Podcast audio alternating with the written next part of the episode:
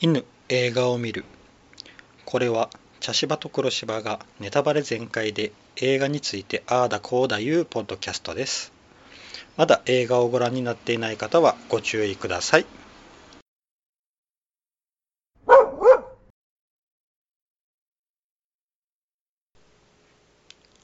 茶芝です黒芝です。はい、えー今回は罪の声はい。ですはい。えーっとこれはうん。あのー僕が入れたんですが、うん。あのー僕も黒柴さんも過去に、うん。えー原作を読んだことがあって、うんそうですね。うん。で今回映画化いうことでうんちょっと見てみたいなと思って入れたんですが、うんどうでしたか？うん。なんかまあ原作読んだの結構前だったので内容も結構忘れてたんですけど、うんやっぱりこう読後感というか映画を見た後のうん感想がやっぱ同じで、うんなんか。うん、一定の切なさうんというか辛さというか、ううんん、感じましたね。そうやなうん、うん。これは、うんうんあのグリコ森永事件を元にしたうん。映画で、えー、と確かこの本が出た時うに、ん。あのこの原作者の塩田武さん。かな、うん。この人があのな実際にグリコ森永事件でうん。子供の声がうん使われて、うん。果たしてその使われた子供はうん。どううん。思っているのかっていうのを、なうん。なんか考えて作ったというようなことをうん。なんかインタビューかなんかで答えたのを,、うん。ぼんやり覚えてるんですけど、うん。まあ確かにうん。その通りの映画でしたね。あとちょっとあの原作うん。となん僕あのもう原作読んで結構前のことなんで、うん。薄ぼんやりなんですけどなんか、うん。阿久津のキャラクターってこんなんやったっけ？と思いながら、まあこんな感じだったとうん。思いますけどね。あの、うん。僕が読んだ時のイメージが、うん。あのすごくうん。あの上司が厳しいうん。人で、うん。もう攻め攻め立てられまくって、うん。いつもピリピリしとる印象あが、あまあ確かにそれはあったかも。うんあの本の方原作の方では。うんうん。であのよくあの、うん。えっ、とうん。心の声がね、うん。あの本の方には現れるから、うん。そこでいつも毒づいてるから、うん。余計こううん。ビリビリピリピリしとるイメージやったんですけど、うん。今回のあのうん。小栗旬がうん。あの軽いキャラクターで、うんうん なんかうん。ちょっとあれって思った部分はありましたね。うん。まあそれはうん、やっぱり映画うん、原作とね、うん。映画は当然違うもので、うん。それは同じと考えちゃいけないから、うん。あとあうの、ん。編集がすごいなって思ったこの、えー作品って登場人物がめちゃくちゃ多いんやけど、うまく交通整理して、うん、分かりやすかった。うん。であのテンポよくうん、だ2時間20分ぐらい作品あるんですけど、うん。すごい、うん。引きつけられてうん。最後まで見ちゃったのは、うん。編集がすごいなと思いましたね、うん。めちゃくちゃテンポがよく、うん。うん。あれはちょっとうん。びっくりしましたね。うん確かにね。ううん。んうん。まあね、うん。まあ本題に入るとうん。私あの主人公のうん。曽根？曽根さんの俊也さん。うん、お母さん。ああお母さうんお母さんがねんうん。うん、あのなんていうのかな、うん、なんか原作読んだ時もそうだったんですけど、うん。えなんなんです。まあ時代なのかもしれないけどなんでそんな過激な人だったのという感じ、まあ時代よな。うん。学生運動にね没頭していて。で、ね、主人公の曽根のお父さんはうん。全然そうじゃないんだけど、うんうんまあお兄さんだよね。そうやな。お父さんにとってのお兄さそうやな。んがうん。そのねあの学生運動にのめり込んでたうん。時にお母さんものめり込んでた時が一緒でその時の知り合い。っうん。ていうところからうん。いろんな歯車がねうん。おかしな方向にうん。もうそれはもう時代っていうしかないよな、うん。まあ一応あのなあの原因としてうん。あの曽根達夫うん。の方、あのうん。三夫のお兄さんやな、うん。あの曽根俊也のおじさんになるんか、うんそうやね。はあのお父さんが、うん。あのなんか、うんえー犯人に間違われてうん。でえー、何だっけ？ああ、えーとなんかあのさあの無罪やったんやけど、うん。内ゲバやと。うん。その学生運動の内ゲバで殺された。うん、殺されたいあのクジケバの闘争に巻き込まれて殺されたのにその一味だとあ思われて線香一本も職場の人はうん。あげに来なかった。それが銀満ん？の社員うん。もともと銀満の銀河。銀河の社員だったから、うん。なんかそれでそのね大きい企業に対する恨みみたいなのはそもそも持っていたっていう。いうのがあの曽根達夫の動機、そっちの方に行った動機よな、うん。であのお母さんの方は、うん。あの父親が、うん。えー財布を拾って持ってったんやけど、うん。あカバンか。カバンを拾って持ってったらその中の財布のお金が抜き取られとった、うん。それ抜いとったのはうん実は、うん。その交番の警察官やったのにけど、うん、自拾分ったお父さんが疑われた、うん。それで仕事を辞めないけんなって、うんそれで、それが原因で自殺ししたたっていう。うん。まあ、一応な動機づけはしてあったんやけどな。うん。うん、まあね国家権力に対すするね。る恨みっていうやつやな、うんそうやね。うん。それにあの学生運動がかやりよるからうん。そこにやっぱ火がついた、うんそうやろね、ううん。ん。まあねまあ当時はあの戦後だったしう、ん。なんだろうな今とは全然学生のノリとかね社会の動きも全然違うからう、ん。ね、アアメリカで多分あの反反戦運動とかも盛んだった時期じゃないかな、ヒッピーとかだったかな。盛んだった時期と、まあうん。ちょっと私も歴史のこと詳しくないんであれなんですけど、うん。まあ、アメリカもやっぱりそういう時期があってう、んなんかやっぱりかぶってるというかねそういうなんか世界規模の時代の流れっていうのもあったのかななんて思ったりはするけれども、うん。とはいえ、うんとはいえ。でその主人公の曽根はねあの、まあ、声を使われてうん。たってことを、うん。まあこの年になって、うん。ね、結婚して子供も何歳かの34歳ぐらいの子供がいるぐらいになってたまたまお父さんの遺品が入ってる箱を見たことうんからスタートして。う、ん。あれはもうあのうん。三つが封印しとったんやな、うんそうやね。あやけもうこれをうん。本人が知ったうん。ら、あ違うあれお母さんよ封印しとったんは。あそう僕あれお父さんがいやだってお父んさんは知らないもん。お父さんは何も知らない人。いや僕は知知違うってから封印したんかなと違う思って。違うあれはお母さんがだってだから最後に出すシーンがあったじゃないあれを探して。うん。お母さんがお父さんの遺品の箱に入れといたあらー。触らないであろうということであそこに入れといてお父さんも本当に何も知らなかったんだと。何も知らなかったんだ。うん。ううん。んそうやかもな。ううん。んそうやな。ううん。んでだからそれを聞くまではうん。本当に平和なうん。何も知らずに生きて幸せにねうんうん。うん生きてこれから先もねうん。幸せに生きていけたであろうにうん。ね、あのテープを聞いたことによって、うん。いろんなことが起き始めて、うん。でもあれショックやろううな、ん。なああんな、うんまさか自分のうん。が読んどったなんか言うて。うん。うん。ね。うん。で自分の声なんて思わないしね。う、ん。うん。やけん分かりやすくあのな「もしも明日が」の歌を歌える間に入れとったよな、そうん。ああ昔歌っとったなーっていうのを間に書いとったな。うん。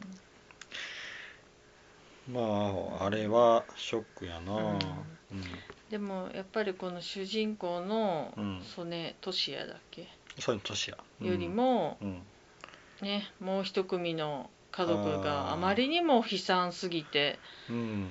見てられないっていう。あの警察官元汚職警察官ね、うん。うん。の家族たち。家族やな。あれ結局父親が意見じゃんな。そもそもは。そうやな、そもそもは父親が意見、うん、うん。あれも結局あのうん。一泡吹かせたい、うんあの警察に一泡吹かせたい、俺をクビにした。っうん。ていうのやっぱ、うんなんやろ？あの動機がみんな復讐心なんよな、うん。そうやね。何かに対する。ううん。ん金儲けしたいというよりも。そうそう。金儲けしたかったのはあのヤクザだけで。あそうやね。うん。青木組のヤクザだけで、ううん。んそうなんよな、うん。まあ。いやーあれはだってあの家族のその後がかわいそすぎて、うんうん結局あの狐目の男は、うん。あのヤクザの中におる？え？とはもう手下の仲間の一人だったというだけのことよ、うんそうん。ん。それがあの殺したんよな、うん。あのそうそうそうそう。ううん。んそうやなんかね本当にあの何でしたっけ？なうん。あのあれ名前が出てこない。誰？あの宗一郎の家族。うんおあのお姉ちゃんせめてお姉ちゃんどこかでね、うんあの貧しくてもうん。どこかで生きてるかなと思ったらまさかあんなに早々に交通事故で亡くなってるとか。多分あれもヤクザの力でうん。暴力団の力で上手に死体も封印したんだろうね。ああいやうんもう単純に自己死にしたんやねだってああそういうことだってあれあれはだってあの結局逃げようとしたのをうん。車が車で待っとってうん。手をパッと離しただけやけん、うんそうやね。殺人の意思はなかったって言ったらもうそうやね。たまたまうん。飛び出したんですって言えばそれでも事故やけんな。うん。うん。そうやね。事故してして処理されたと思うね。うんまあなんかねこう、うん。たった一つのテープによってこれだけ人の運命が翻弄されてう、ん。ねあのー主人公の曽根が、うんまあ言ったら幸せな生活を送ってることが、うん。ね、宗一郎と出会ったことによってさ、うん。なんかとんでもないうん。なんか幸せであることが罪なような雰囲気になるんだよね。うん。あの総一郎に電話した瞬間ってうん自殺しようとしとったけどな、そうそうそうそう。あのなやっぱあれは、うん。うん、首つる寸前やったけどな。そうやね。うん。なんかでもねあれでなんとかギリギリね、うん。自殺を食い止めて、うん。うん。たまたまやけどな、うん。うん。であのうん「あなたはどんな人生ですか?」って、そうな。言え言えない言えんよな。よねあんだけ総一郎のあの悲惨な人 人生を聞いた後に、うんいや私はね知らずに生きて、この間まで、うん。この間初めて知って今普通に結婚して子供いますとかね。そ、うやな。もう仕方ないんやけどな、うん。だってもう知らなんだんやけ。ん、うん。で、阿久津が言ったじゃんそこで、うん。あなたが自分が幸せであるここととを、うん、罪に感じる必要はないってな、うん。あの総一郎うん。が今不幸であることをうん。罪に感じる必要はないっていうな、そう。あなたが掴んだものだって。うん、で結局そのね宗一郎とうん、あのうん、曽根？ー、曽根の、うん、曽根俊也の大きな違いは、うん。宗一郎はち父親がまあ言ったら犯罪グループに加担していたんだよね。あでもあの俊也曽根俊也の場合は、ーうん、うん、あのおじさんがその犯罪グループの一員ではあったけれども、うん、あのそれそこだけなんだよね接点がね。そうやな。うん。うん、唯一あのレオポン見に行ったところだけっていううね。ん、うん。そうやな。うん。あの曽根達達也やったっけ？うん。うん。そうやな、うん。そう。でもなんかのうのうと生きてがあるんだね。ロンドンでね、うん。ま人は。ああのうん。達也は結局、うん。あのまあそのもちろんそういうこうな、うん。一泡吹かしたいといううん。全教頭のあの考えがあったんやけど、うん。あのうん。なななんとか穏便に済まそうとは処理はしたんやな、うん。結局あの、うん。なああいうこう脅迫して株価操作をして、うん。空売りで儲けようとしたんやけど、うん。まあうまくいかずに、うん。そこでもうなうん。300万ずつうでん。手打っとったうらん。よかったんやけど、うん結局そっからあの、うん。なあの宗一郎のお父さんが暴走始めて、うん。てかまああの青木組が暴走始めてそれがうん。お父さんが加担してお父さんが殺されちゃってうん。で逃がそうとしたけんな一応な、うん。そね。うん。でそっからイギリスに飛んだんような、んそうそう、うん。だからその先のことは知らないっていうことよ。だから、うん後まさかねあの娘が死んどるとも思わんし、そうそう。逃げとるちゃんと暮らしとると思っとった、うん。そう。逃がしてやったのにって、うん。うん。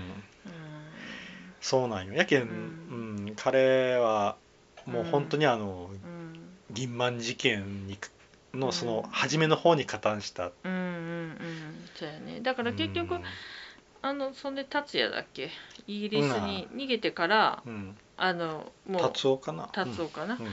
あのおじさんがね、うん。イギリスに逃げてからはあのもうぐじゅぐじゅだったからね、うん犯人グループの逃走というか、うん。あの犯罪のやり方がね。そうそう。だからもう消化試合みたいな感じだってね、記者も言ってたけど。あの身代金の受け渡しをな、うん。しようとしたけど身代金の受け渡しなんかうまくいくはずが、うん、ないっていう。うん。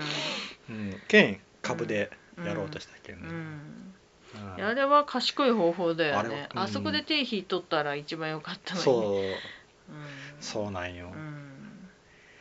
まあそれでも、うんまあかなりの罪は罪やけどな。あいや相当の罪よ、だってやっぱり見えてない部分に、あのこの何映画で訴えてることが、その見えてる大きな例えば会社が潰れたとか、ね、業業績が悪化したとか、うん。そういうところじゃなくってそれによってリストラされた人がいたりそうそうそう。それによって仕事まあ同じことか、ね、うん。その家族うん。の生活がね、うん、あ脅かされたりな。そうそう。とかうん。いうところなんだよね結局。そうそうそうそう、うん。だからあのはまあ犯罪被害者もそうだけど犯罪を、まあ、罪加害者の方ね。うん。加害者の家族うん。のね、生活なんかもね,、うん。あのね今ちょっと問題にうんね、うん、あ加害者家族ね、ねあの保護してあげましょうみたいな動きが出てうん。いるけれども、うん。やっぱりそうそういうところなんだよね結局ね。うん、うん。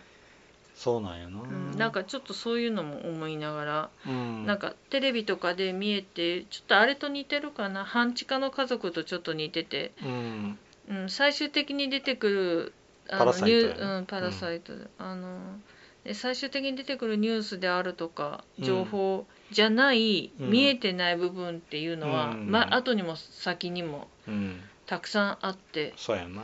なんかこの「罪の声」は本当にそういうのをいっぱい表してるなって。そうやな。あの何も知らん僕らにとっては、うん。ただあのーうん。脅迫テープやグリコ森永事件でも実際に子供の声使われてるけど、うん。ただ声を使われただけやろうんって思うけど、でも仮にもし自分の声だったらあれが、そう。そうだけどそこに思い至らせてくれるっていうのはな、うん。ちゃんな、だって仮にあれがもし自分の声だったらイコール私の周りにその犯人がいるっていうことだからね、うん、そうそうそう。それは怖いしうん。なんかね。うん。曽根の場合はそれがおじさんやったわけやけどな。そうそうあれはちょっと考えちゃうよね、うん、ででそれからなうん。やっぱ聞くたびに、うん。あこれはうん。俺の声だってうん。思うわけやしな、うん。そうやな、うん。やけん結局はそのあの宗一郎のお姉ちゃんうん。もそれがうん。それで人生を狂わされたって自分でな、そうそううん。ねあの翻訳の仕事をしたかったのに、うん。映画字幕かそう、うん。まああのね、うん。その仕事に就くのはなかなか難しいけれどもその人並みの生活、うん、ね、夢は叶わなかったとしてもね、普通に社会人になってそうそう。っていうね、うん。普通に、まあ、どこかで働きながら、まあ、結婚してたり子供ができてたりっていう、うん。いわゆる普通の生活俗に言う。うん。が彼女にはねずっとお父さんが犯罪を起こすまではうん、保証されてたんでねある意味。そうやな。う、ん。うん。それがね全部一気に崩されて、うん。テープを吹き込んだことで、うん、もう自分も犯罪者になったから、うん。うん。そうやな。あのな。一回ちょっと抜け出そうとしたんやけどな、うん。そこでうん。宗一郎がちょっと引き止めたことでうん。狂ったけ宗一郎もそこからこうそうやね。やっぱ自分をずっと責め続けてそうやねきたうん。わけやけんな。うん。うん。辛いな。あれは辛かったなちょっとな。うん。見てられないわ。うん。そうやな。うん。まあなあの曽根うまいことな。この曽根うん。達也のいうん。な。あの家とこう対比で 見せられるけうん。しかも娘やしな。そうやね。うん。そうやなであの娘が遊べるのがあのうん。銀河のおまけのおもちゃだよね。うん。そうなんやな。まあうん。やけん結局あのうん。なあのーこの作品が、うん。というかこの塩田さんが一番言いたかったのは、うん。あのやっぱ最後のあの、うん。お母さんに対するうん。曽根のうん。ごめんねあの言葉やな、うん。あの罪の声。僕はこのうん罪の声をずっと背負って生きていかなきゃいけないんうだ、んうん。それをお母さんどう思うのって。うん。言うやね。結局犯人に対するメッセージみたいなもんやな、うんうん。そうやね。あのグリコ森永事件うね、んそうやね。うん。ってことよな、うん。なんかちょっとあのあの「Once Upon a Time in Hollywood うん」をちょっと思い出したな、へー。あの結局、うん。現実にあ起こった事件うん。のに対するうん。映画的な回答っていうかな、あのもう一個のあのこういううん。結末が、みたいな、うん。うん。えー復復讐っていうんかな、あのうん。グリコ森永事件がもしかしたらこういう結末を迎えとったかもしれないなっていうちょっと、あのなるほど。回答みたいなうん。映画やなとは思ったな、まあ「罪の声」の本自体がそういう感じのまあそうやね。作品やけん。でもなんかあの映画見るとなんとなくグリモリ事件も解決したい解決はしてないんだけど なんかな何かどこかこう終着点が見えたような気がうん。し、うん、気がしてしまうという、うん。なんか不思議な映画でもあったけまあすごい多分、ど、うん、あのこの塩原作者の塩田さんはうん。かなり多分取材しとるはずやけんな、うんそうやね。うん。うん。ある程度のうん。な、うん。やっぱこうね。ちょっと事実とフィクションを織り交ぜながら作っとると思うけど、これ。は本当にすごくまあうん。原作読んだ時も思ったけどうん。うん。うん。ねこれはすごいよ。ううんんあの栗、えーのうん。黒柴さんはあの、うん。グリコ森永事件が起こった時のこと覚えてる？いやあんまり覚えてない。覚えてない？実は。ああのお菓子に昔お菓子は無放送だったのが、放送されるあ。なんかシール貼られるようになったりとかしたことを覚えてる。そうそう。僕もそれすごい覚えとるんよ、うん。あの僕ちょうどなうん。このグリコ森永事件が起こった時に、うん。多分小学校高学年ぐらいやったんよ、うんであの遠足があるっていうので、うん。あの友達と一緒にお菓子を買い行ったんよ。あの、うん。えっ、と板菓子屋さんかなんかいやあのスーパーに、うん。そしたらうん。全部うん。あのビニール包装がされとったお菓子に、はいはい。それにすごいびっくりした思い出があるんよ、へー。それまでは普通にあのビニール包装がなくて箱うん。をバリバリバリって開けたら、中にお菓子が食べれ、うん。あってすぐ食べれる状態やったんよ、うんあの確かグリコ森永事件があってあからビニール包装あの、うん。よくあのあるな。うん。今、今普通に使われてるな、当たりうん。あれがついたのをすごい、うん。あれでああこんなんついたんやっていう思い出がすごい記憶に残ってる、うん。うん。私ねあんまりねそのグリモリ事件のことはうん。あんまり覚えてなくってな不思議なぐらいに、うん。でもあのねあの未解決事件とかいう特集であのテープ、うん。子供の声のテープが流れたりとか、うん。そういうのは覚えてるんだけど、うん。うんあの原作であの,、うん。あの失敗したあの、うん。えー、と大津の、えーサービスエリアかどっかの現金受け渡し、うん。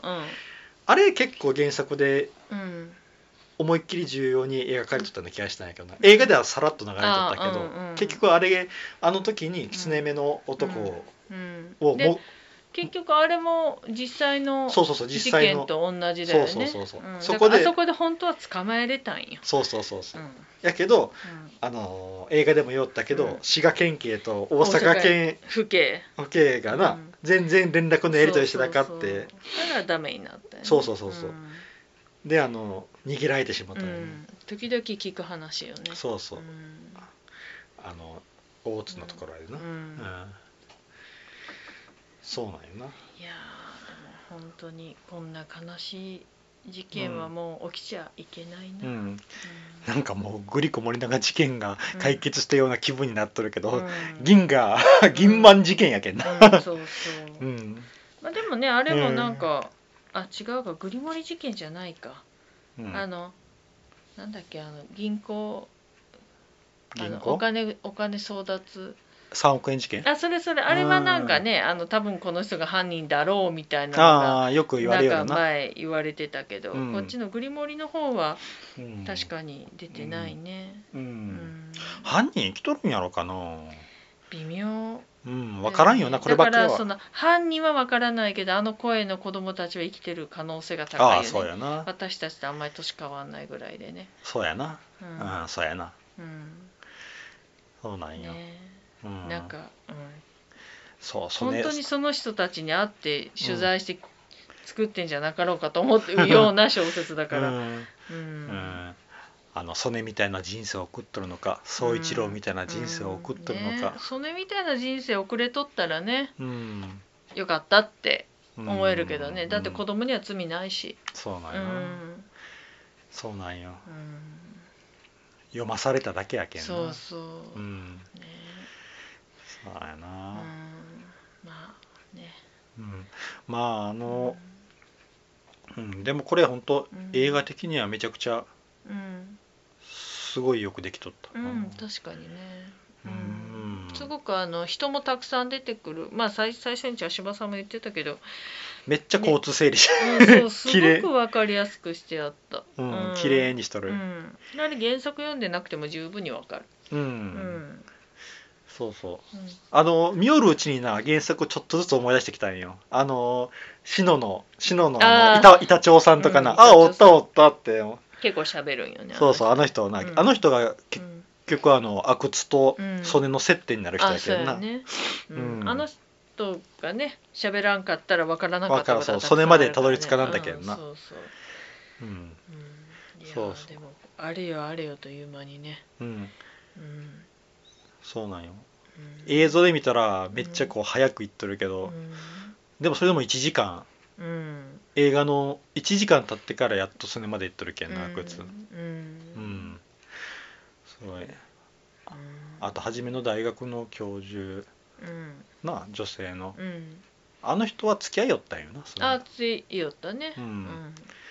イギリスに来でた最後にねあの彼はもう化石だからって何だっけ？化石化石っていう英語で何か言ってたけど忘ふれたけど。風鈴みたいなことやったうんかななんかね、ううんん、確かに化石やわ。あえー、何やったかな。えー、ホスホシリうん、ホシルうかな、ん、かなんか言ってた、うん。確かに化石やったな、うん。話。うん。聞きよったら。うん。あの時代に止まったままだっていう、ん。まあ結局イギリスにです生活してるからそうなるんだよね、日本で生活してたらうん。もうちょっと動いてるんだけど、うんやっぱりね日本にいない間の時間日本の時間は止まってるから、うん。うん。で多分イギリスの中でもうん。ね、やっぱりあのね異国異国の人だから自分は。それなりにね現地の人とも、うん。まあ仲良くはするだろうけど一定の距離感はあるだろうし、うん。まあでもあの彼女にうん。イギリス人の彼女にそう言われるっていうことはやっぱ、うん。自分で帰れんうん根っこの部分が帰れんかね。人なんやろうな。うん。結局、うん。まあ、今今もね、うん。あのそういう学生運動のようなことをやってる人たちがいるけれども、うん。なんかそういう感じなんだろうね。うん、うん。あのなやっぱ。うん。うんあああとちょっと一個思ったのが、うん。これ TBS が作ったんやけど、ん。TBS が作っとるけん大日新聞なんかなって思ったんやけど。うん。どういうこと？あの毎日新聞。ああそういうことか。はいはい、まあそこはあんまり、いやなんかああ、うん。なんか見よってからあうん。TBS やけん大日新聞なんかなって思ったなんやけど。なうんうんなるほど。そうかもしれん。うん。うん。なんか。うん。あああとあうの、ん銀河の看板が面白かった心斎橋の。ああロケット？そうそうそうそう、ん。よかったじゃんあれ。うんうん。光光らんのやなと思いながら。うん。まあね上 上手にあのねあうんあの CG やろうけど。そう CG で上手にやっとるなーって、うん。グリコのマークの。そうそうそう。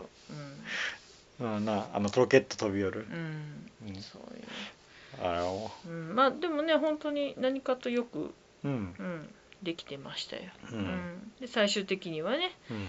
あの曽根のお母さんも亡くなったりうんして、うん。ね。あのな、うん。ラストあのそうやって。うん総一あのそううんそう一いや、うん。あのその娘の声が聞きたい言うて、うん。であのあの声をのの声。声を聞かすんよな、うん。あれもなあれもなんか皮肉やなと思ってな、うん。でもあの声しか残ってないね。そうそうあの声しか残ってないんよなんかね。なんそれでな、うんあの脅迫の声を聞いてうん。涙するっていうのもな,、うん。なんか。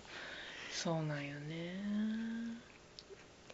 かわいそうな家族やなやっぱ宗一郎の家族が。う、ん。であれは全部父親が悪い。あ父親が悪い、うん。本当に父親が悪い。父親が悪いな、うん。もう、うんうんもう普通に真面目に警察として働いとったら、まあ、警察辞めたとしてもさ、うん。罪を犯さずに来てくれとったら、うん。あんなことにならずに済んだのに、変な復讐心は持たんことよ。そうやね。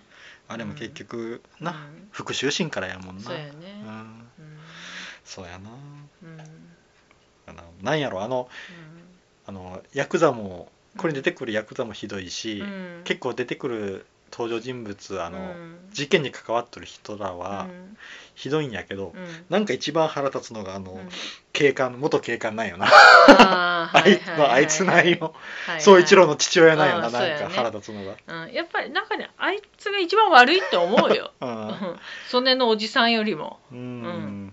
いよりもあの青木組の、うん。青木組もかかなりのあれやけど青木組はもう別にそこまで思わんかったな私。いやうん。悪い悪いなけど、うんなんかやけどやっぱなんか一番なんかお前がなっていうやつ。イラッとくるのはそ宗一郎なの？父ちゃんお前だよって思っちゃう、全部じゃないけど。うん。うん。って思っちゃうよな、うん。うん。そうだな、はい。うん。そしたらこれぐらいかな、うん。あー。うん。でもこれは本当おすすめです、ううん。んよくすごくよくできてる、うん。ですね、うん。うそしたらちょっと次の映画決めたいと思います、ははい。1大脱走、はい。2ミザリー。んはい。3うなぎ。はい。4燃える女の肖像。はい。5素晴らしき世界。はい。6あの子は貴族。はい。なんか1と4がもうずーっとうん。僕この題名言うる気がするんやけど、うん。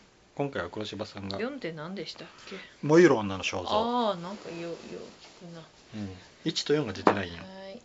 5出ないよ。はい。5素晴らしき世界。はい。はいこれまたヤクザ関係なんですが、またですか。うん、えっ、と素晴らしき世界。えー、と2020年にあったドラマミステリー。あのうん。役所広司さんがうん。主役の映画ですね、うん。はい。えっ、と確かなあの西川美和監督の作品です。あの夢を売る二人とか、うん。はいはい、うん。有名な、ね、やけん絶対間違いはないと思います、うん。はい、じゃあ次回は素晴らしき世界でいきたいと思います。はい。はい、以上です、はいありがとうございました、はい、ありがとうございました。